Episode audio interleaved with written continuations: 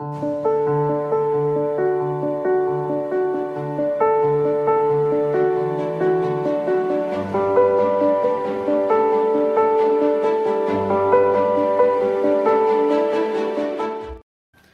muy buenos días, tengan cada uno de ustedes. Bienvenidos nuevamente a Conversaciones para Dios. En esta ocasión vamos a estar hablando acerca de un tema muy interesante para todos ustedes que se titula La pureza del corazón. El día de hoy nos acompaña nuestro gran amigo y compañero de la vida, Alexis Galindo. ¿Cómo estás, Alexis? Muy bien, Manuel, contento de estar eh, aquí con ustedes otra vez de nuevo. Sé que será de gran bendición como los podcasts anteriores. Así es. Hemos visto que ha sido eh, de sumo éxito nuestros podcasts. Gracias a Dios eh, ha sido de gran bendición para cada una de las personas que lo han escuchado.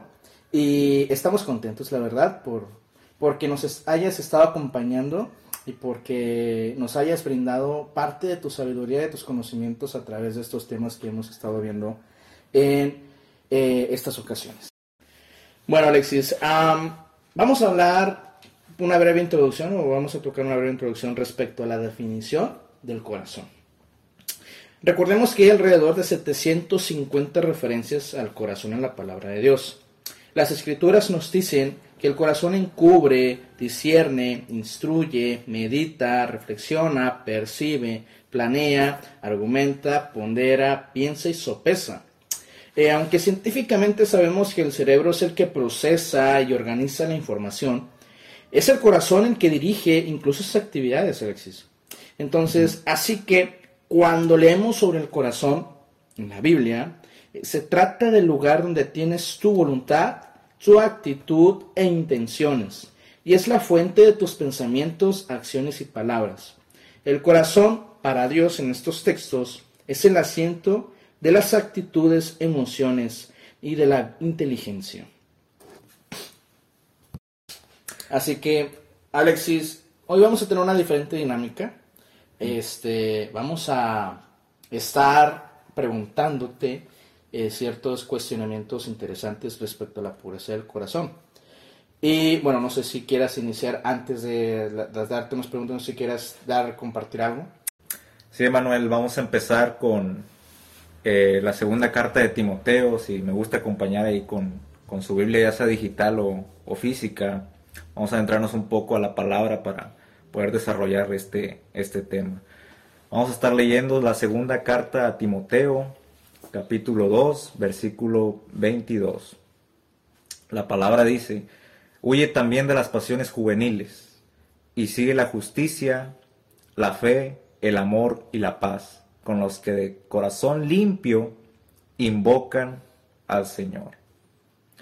Emanuel, nosotros que cada día en la oración invocamos al Señor, alabamos su nombre o tal vez tengamos nuestro propio devocional personal, ese momento con el Señor en que le expresamos todo lo que sentimos. Pero la siguiente pregunta es, ¿de verdad seremos de corazón limpio al hablar con nuestro Señor y al convivir con otros? hay que reflexionarlo, ¿verdad? Tenemos que pensarlo bien, meditarlo en la palabra, meditarlo sobre todo cuando estemos en la soledad. Y eso me lleva a la primera pregunta, Alexis. Eh, ¿Te consideras de corazón puro? ¿Por qué? Mira, Manuel, este, para, para responder a esas preguntas, primero tenemos que entender lo que son las pasiones juveniles y las consecuencias que traen a nuestro corazón. Hace mucho tiempo en una prédica ahí en, en mi iglesia, Estábamos hablando, estábamos eh, estudiando lo del Salmo 24. A mí me sorprendieron mucho unos versículos que en especial son el 3 y el 4, si me puede acompañar ahí con su Biblia. El Salmo 24, nada más los lo vamos a citar, Salmo 24, los versículos 3 y 4. Miren lo que dice aquí. Dice, ¿quién subirá al monte de Jehová? ¿Y quién estará en, en su lugar santo? El de el limpio de manos y puro de corazón, el que no ha elevado su alma a cosas vanas, ni ha jurado con engaño. Y leyendo estos versículos me pregunté a mí mismo, ¿seré yo ese de manos limpias y puro de corazón? Porque como creyentes no estamos exentos de no lidiar con las tentaciones, de no caer, de no luchar contra los deseos de, nuestra carne. Lo peor y que debemos de tener cuidado es que estos deseos vayan a compenetrar en lo más profundo de nuestros corazones y, que, se y que se aniden ahí. Debemos de comprender que estamos en este mundo donde la mayoría de los afectos, de los sentimientos, acciones, decisiones, no están sujetos o encaminados a la palabra de Dios ni a su voluntad. Es por eso que el mismo Señor Jesucristo rogaba en oración al Padre, él no oró para que nos sacara del mundo, sino para que nos guardara de todo mal de Él, que supiéramos lidiar con todas las ideas, las tentaciones que se nos presentan en el mundo, o que nuestra misma carne quiere satisfacer. Muchas veces, Emanuel, cuando leemos este versículo acerca de las pasiones juveniles, pudiéramos pensar que solo se, refiere, solo se refiere al aspecto sexual. Pero la verdad es que no es así. Entre estas pasiones podemos encontrar, ponga mucha atención en esto, podemos encontrar la idolatría, los enojos, las adicciones. Es el concepto del sexo, pero de una manera distorsionada. Podemos encontrar el orgullo, las ambiciones egoístas, la violencia, el amor al dinero. El mundo nos ofrece un sinfín de placeres, entonces tenemos que entender primeramente que el corazón está expuesto a todo esto. Y más cuando le cedemos al corazón, y más cuando cedemos esto al corazón, el corazón se contamina. Ya lo decía el Señor en Mateo 15 del 18 al 20. Si, me puede seguir eh, el Evangelio de Mateo, capítulo 15, vamos a leer de los versículos 18 al 20. Dice así la palabra, dice, pero lo que sale de la boca del corazón sale, y esto contamina al hombre, porque del corazón salen los malos pensamientos, los homicidios, los adulterios, las fornicaciones, los hurtos, los falsos testimonios, las blasfemias. Estas son cosas, estas son las cosas que contaminan al hombre. Pero el comer con las manos sin lavar no contamina al hombre. Muchas veces consideramos, Emanuel, pureza o santidad a las cosas exteriores. Usar cierta vestimenta, abstenerse de ciertas cosas como los alimentos, las fiestas, etc. Pero Jesús, cuando vino a la tierra, vino a cambiar esa perspectiva, vino a, a algo más profundo. Jesús fue directo al corazón. Ya lo decía Jesús en el Sermón del Monte. Han oído el mandamiento que dice, no cometas adulterio. Pero yo digo que el que mira con pasión sexual a una mujer ya ha cometido adulterio con ella en el corazón. Pongamos mucha atención aquí, hermanos, y público que nos sigue. El delito, el pecado, nace en el corazón. No es necesariamente primero la acción, lo que es el pecado, el acto en sí, sino la intención que en el corazón tenemos de hacerlo, de ejecutarlo. Ahí es donde ya cometimos la falta donde ya es pecado, donde ya cedemos a ese deseo. Y yo te invito, querido público que nos sigue, a que nos examinemos. Y me gustaría que nos tomemos un tiempo para reconocer primeramente, cuestionémonos a nosotros mismos con qué estamos luchando, qué es ese algo que nos apasiona, que tú digas, oye, pues esto no está alineado a las cosas de Dios. Personalmente, tú ahí en casa que nos sigues, pensemos en ello. Tú le vas a poner el nombre a eso con lo que luchas, ese deseo, esa conducta, esa emoción. Ya mencionamos anteriormente cuáles eran esas pasiones, esos deseos de los cuales nadie está libre de pensar, de sentir. Entonces, analicemos nuestra persona y reflexionemos este, esta porción de la palabra de Dios. Muy bien. Fíjate, Alexis, qué interesante lo que acabas de mencionar respecto a la intención del corazón es algo que muchas veces eh, como humanos creemos que nada más compensarlo y no accionar, creemos que está bien. Pero a la luz de la Biblia, a la luz de las escrituras de la palabra de Dios, como tal, no está bien. Y fíjate que ese es el error que muchas veces cometemos, o creemos sentirnos perfectos por el hecho de no sacarlo a la luz, lo que nosotros pensamos, y es hacer lo contrario Perdón. Aquí nos damos cuenta de que realmente somos tan imperfectos que necesitamos de Dios cada día. Y por lo tanto, eh, te voy a hacer la siguiente pregunta. ¿Por qué es necesario un corazón puro? ¿Por qué es necesario un corazón puro? Todos tenemos esa necesidad, Manuel, de, de purificar nuestra vida, de purificar eh, nuestro corazón. Con esto, para responder esta pregunta, sí, si me gusta acompañar ahí con la Biblia, ya sea que la tenga digital o, o física, vamos a estar leyendo al profeta Jeremías. En el capítulo 17, vamos a leer los versículos del 9 al 10 y me puedes ayudar, Emanuel, con la lectura. Claro que sí. Eh, engañoso es el corazón más que todas las cosas y perverso. ¿Quién lo conocerá? Yo Jehová, que escudriño la mente, que pruebo el corazón, para dar a cada uno según su camino, según el fruto de sus obras. Engañoso es el corazón más que todas las cosas y perverso. Y el corazón no es así solamente desde que llegamos a tener la tentación o caemos en los deseos, en nuestros deseos pecaminosos. El corazón es así desde que nacemos, a causa de la caída del hombre.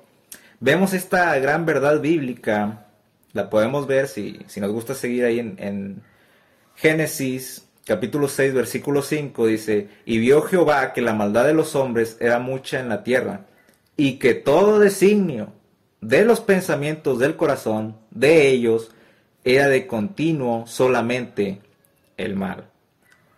Entonces el corazón ya de por sí es impuro.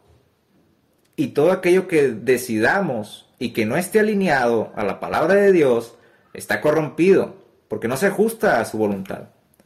Porque el hombre decidió hacer lo contrario a lo que Dios ya le había dicho. Entonces, tenemos que comprender muy bien esto, porque si vemos bien, el hombre desobedeció a Dios y esto atrajo la consecuencia de, que todo nuestro ser, el corazón del hombre, se corrompiera. Y el por qué es necesario tener un corazón limpio ante Dios es porque dice su palabra que Él lo conoce. Dios te conoce, Dios conoce lo que piensas. A Dios nada se le escapa. Él lo examina hasta lo más profundo porque no hay nada oculto que no haya de ser manifestado, ni escondido, que no haya de salir a la luz para Dios. Él es omnisciente. Él lo sabe todo, lo conoce todo. Antes de que digamos algo, Él ya lo sabe. Y esto es para reflexión de cada uno de nosotros, que le invocamos todos los días, que le adoramos. ¿Tendremos primeramente un corazón cerca de Dios? Mira lo que dice la palabra eh, ahora con el profeta Isaías en el versículo 29, perdón, en el capítulo 29, versículo 13, si me puedes ahí leer, Emanuel, si puedes ayudar con la lectura. Claro, eh, dice pues el Señor, porque este pueblo se acerca a mí con su boca y con sus labios me honra, pero su corazón está lejos de mí. Y su temor de mí no es más que un mandamiento de hombres que les ha sido enseñado pero su corazón está lejos de mí. Entonces debe ser de tal magnitud la importancia de acercarnos a Dios con un corazón puro. Es difícil para todos nosotros y lo más significativo de esto es que nos va a enseñar a valorar más el amor de Dios, porque a pesar de que nosotros muchas veces tengamos esos pensamientos impuros, pecaminosos en nuestro corazón, Él nos sigue amando. Ahora vayamos, para ilustrar más esto, Vayamos a la primera carta de Juan, capítulo 3, versículos, vamos a estar leyendo de los versículos del 18 al 20. Si me puedes ayudar, Emanuel. Claro. Hijitos míos, no amemos de palabra ni de lengua, sino de hecho y en verdad. Y en esto conocemos que somos de la verdad y aseguraremos nuestros corazones delante de Él. Pues si nuestro corazón nos reprende, mayor que nuestro corazón es Dios y Él sabe todas las cosas. Aquí hay que saber, Emanuel y querido público que nos escucha, discernir en el corazón. Nos puede estar condenando, nos puede estar culpando. Es por eso que la palabra de Dios ahí en Jeremías, que acabamos de leer, dice que el corazón es engañoso. Pero nosotros tenemos a Cristo y en Él no hay condenación.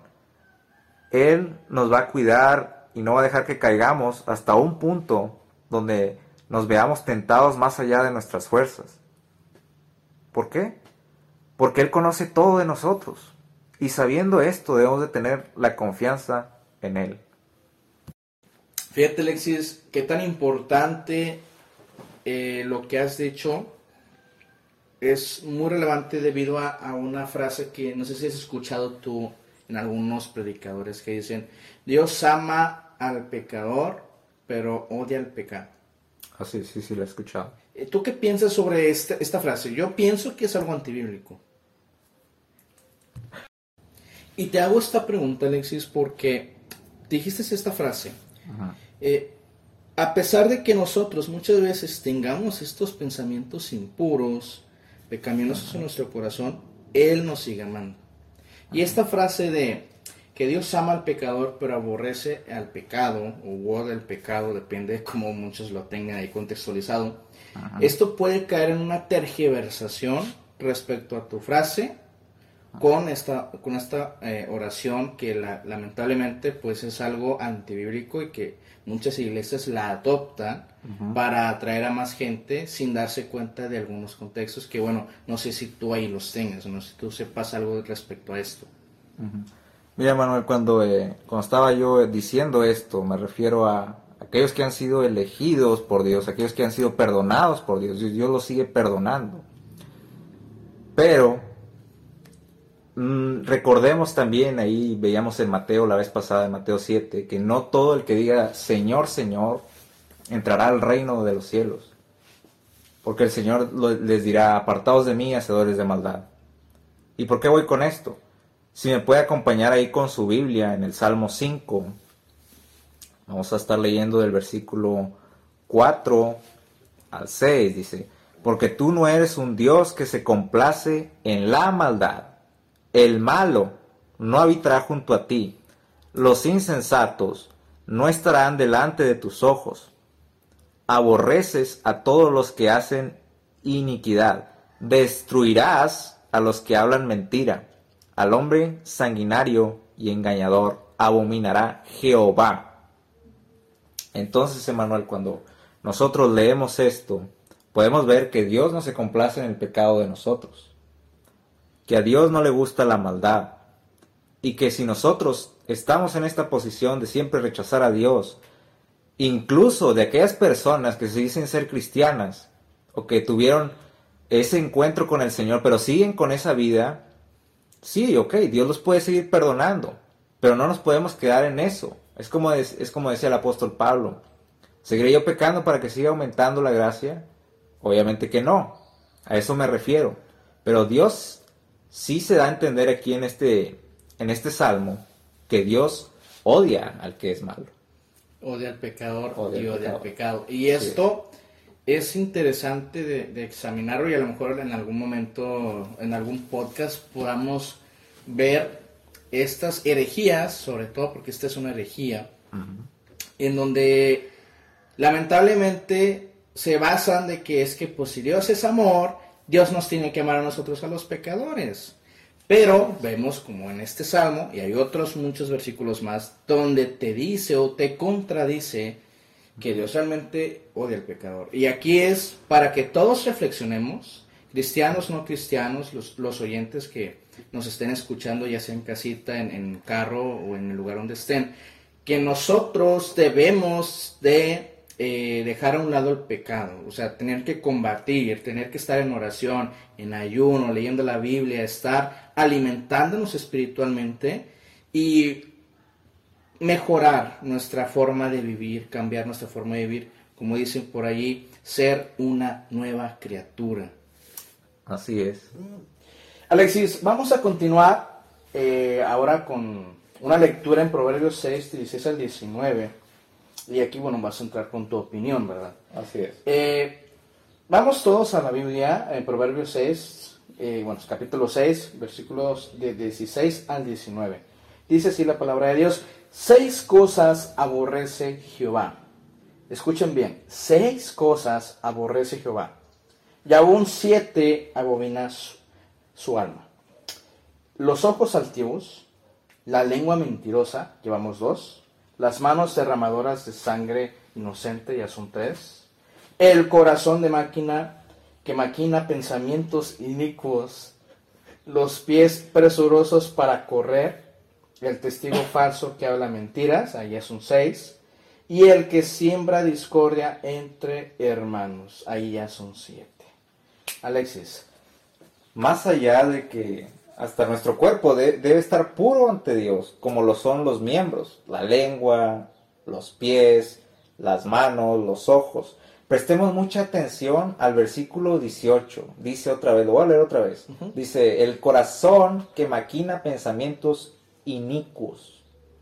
Esta lista, Emanuel, si tú te fijas, es demasiado similar a la que leímos en Mateo 15, donde dice la palabra que todo este tipo de acciones provienen del corazón del hombre.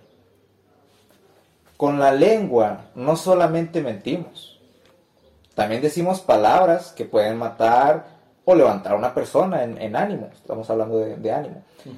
Y todo esto proviene del corazón. Con las manos podemos cometer homicidios, asesinatos, pero la acción sigue proviniendo del corazón.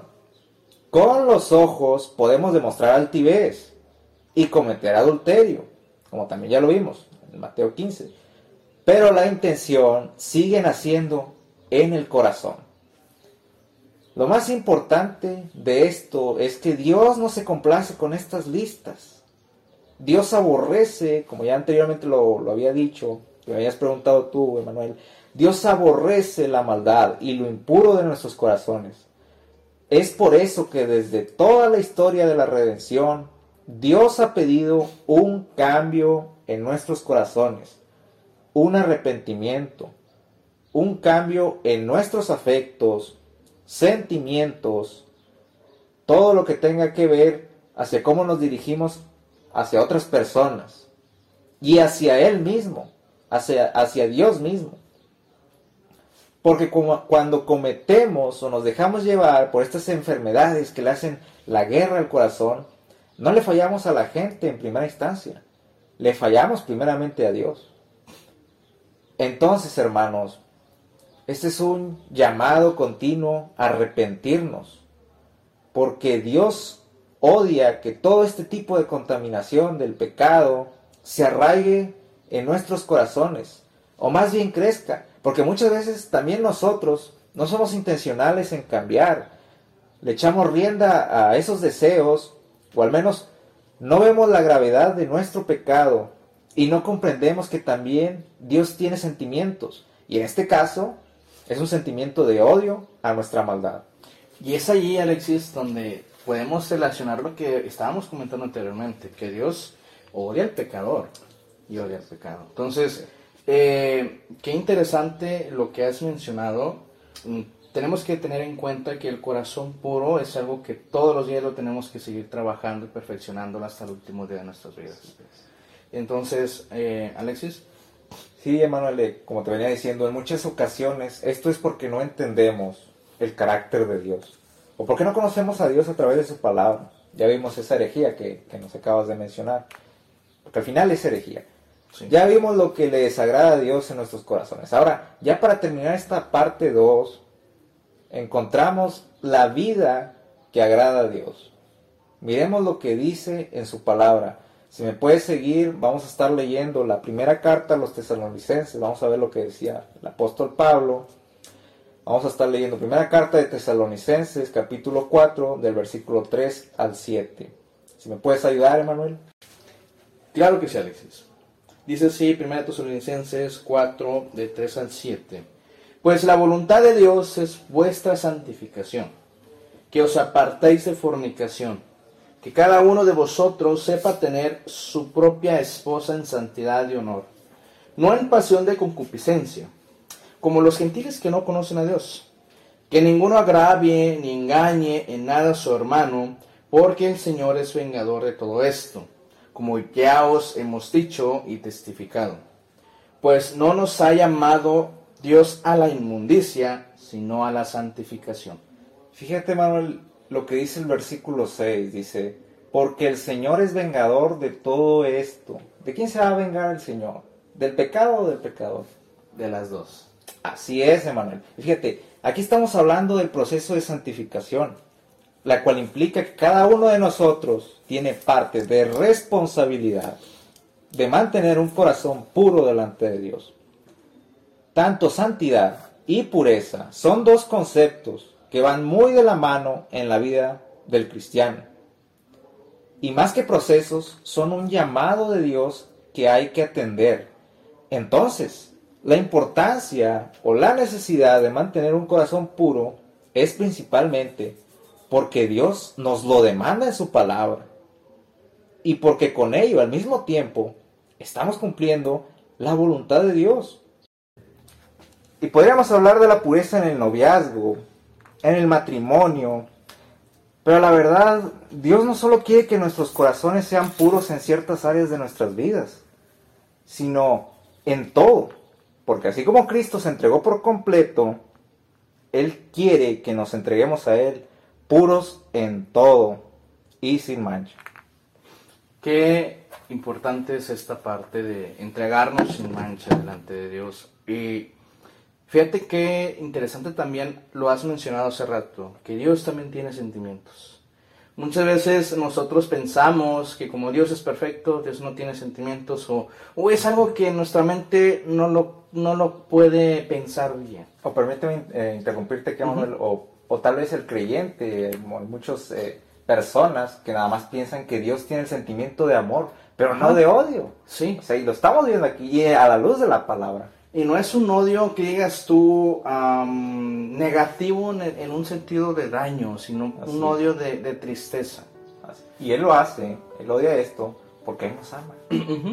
Él nos ama bastante y tenemos que tener en cuenta que si Dios tiene sentimientos, nosotros también tenemos que dar de nuestra parte para hacerlo sentir bien. Así es, para agradar al Señor con nuestra vida. Ajá, así es, para glorificarlo y alabarlo en toda manera. Entonces, Vamos a terminar aquí esta parte. Eh, lo vamos a dejar la siguiente y última pregunta. Vamos a dejar para la siguiente parte 2 de este capítulo. Eh, que se llama Acuérdense la pureza del corazón. En el próximo podcast, el próximo mes, vamos a estar viendo la siguiente pregunta que creo yo es la más compleja de contestar y que por lo tanto se merece su propio espacio. Entonces, Alexis, por este día o por este podcast, vamos a dejarlo así. No sé si quieres algo, algo que comentar. No, pues espero que todos estén siendo bendecidos con, con este podcast, que sea de edificación a sus vidas. También, este, si conocen a alguien que necesite este mensaje, lo pueden compartir, ya sea a través de nuestras plataformas de YouTube, de Anchor, de Spotify. Bueno, pues aquí nos despedimos. Muchas gracias a cada uno de ustedes por habernos escuchado. Dios me los bendiga y nos vemos a la próxima.